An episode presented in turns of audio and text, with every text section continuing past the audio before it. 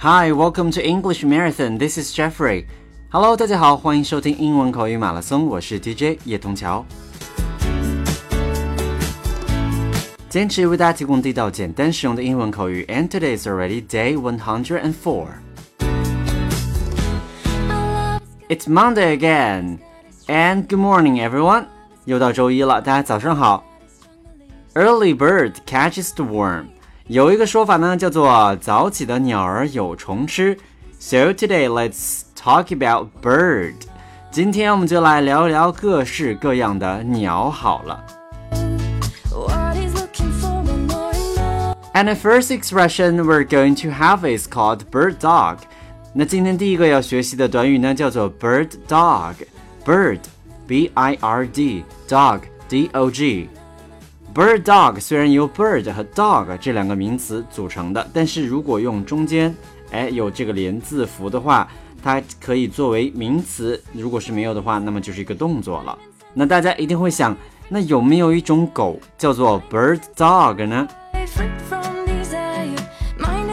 那确实有一种狗叫做 bird dog，专门被训练来帮助猎人发现野鸡、鹌鹑之类的飞禽猎物。Bird dog 有特别敏锐的眼力和嗅觉，每当它发现躲藏在树丛草堆里的捕猎对象时，就会全神贯注地静止不动，把眼睛、鼻子直指向猎物的藏身之处了。是不是听起来非常可爱啊？Bird dog。那这样一来的话，就引起了猎人的警觉，帮他们发现捕猎对象。这也可能是 bird dog 这个习惯用语的出处了。Around the year of 1930。但是在一九三零年左右的时候呢，bird dog 这个词组成为了习惯用语，用来指被委派观察某一活动，以便随时发现问题的人。OK，那一说到这儿，大家会想起自己工作或者学习当中的谁呢？Anyway, now let's hear an example. I want to make sure we do a good job. So I'm asking Joe here to bird dog the whole project and catch any trouble. If he sees any, he will report it directly to me. Very easy sentence，非常简单的一个句型了。我们再来听一遍。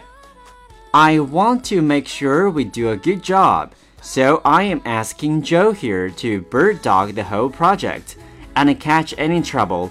If he sees any, he will report it directly to me. 他说：“我要确保我们做好这项工作，所以我委派 Joe 严密监督整个项目。” 如果发现了任何的问题的话，它就会直接向我汇报了。So here, bird dog 就指的是严密监督、仔细查找问题。The second expression we're going to have today is called the birds and the bees.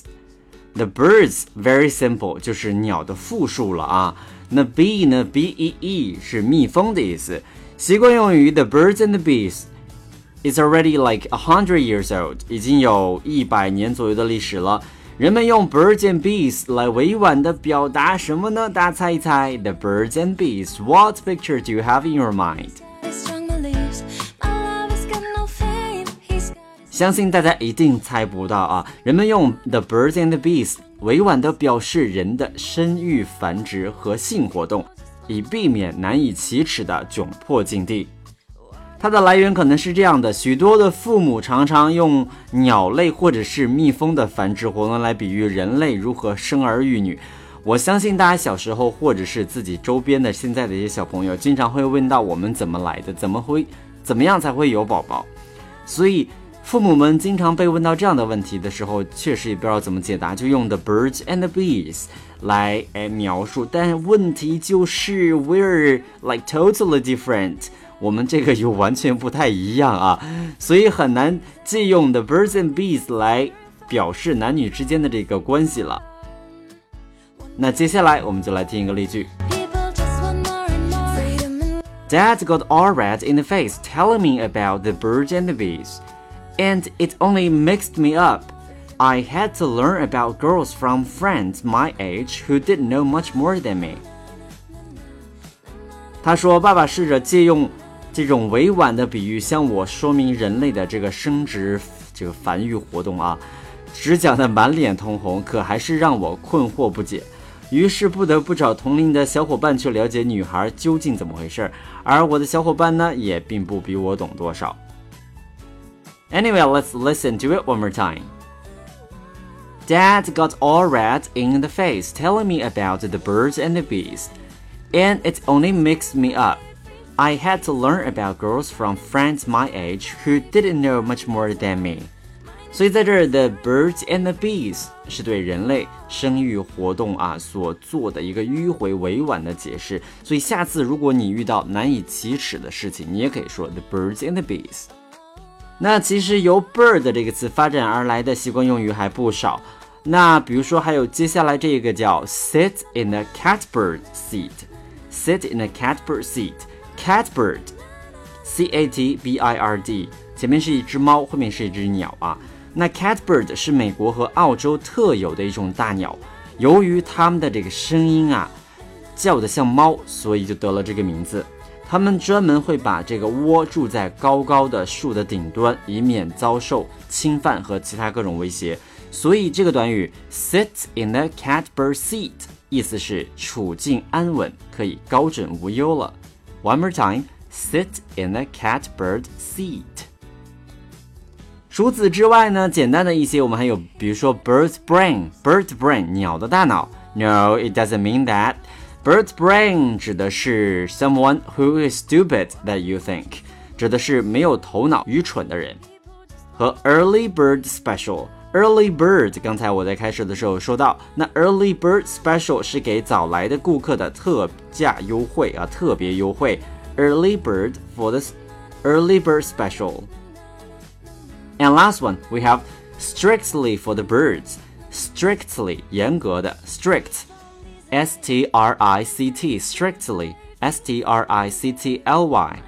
Strictly for the birds, which means which is useless, ridiculous, and gross. 表示的是毫无价值的、荒唐可笑、令人作呕的。所以啊，你可以看到由 bird 这个词发展了非常多的习惯用语。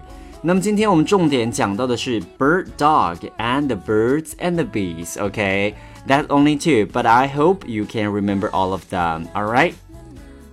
That's all for today. This is Jeffrey from English Marathon. Hope you enjoyed my program and I will see you on Wednesday. 那最近几天呢，也正如大家所说，要注意什么呀？防火、防盗、防败家。Today is November the 9th. 今天是十一月九号，所以要防火。那明天呢？十一月十号防盗。那等到十一月十一号的时候，就要防败家了。Anyway, I will see you on Wednesday.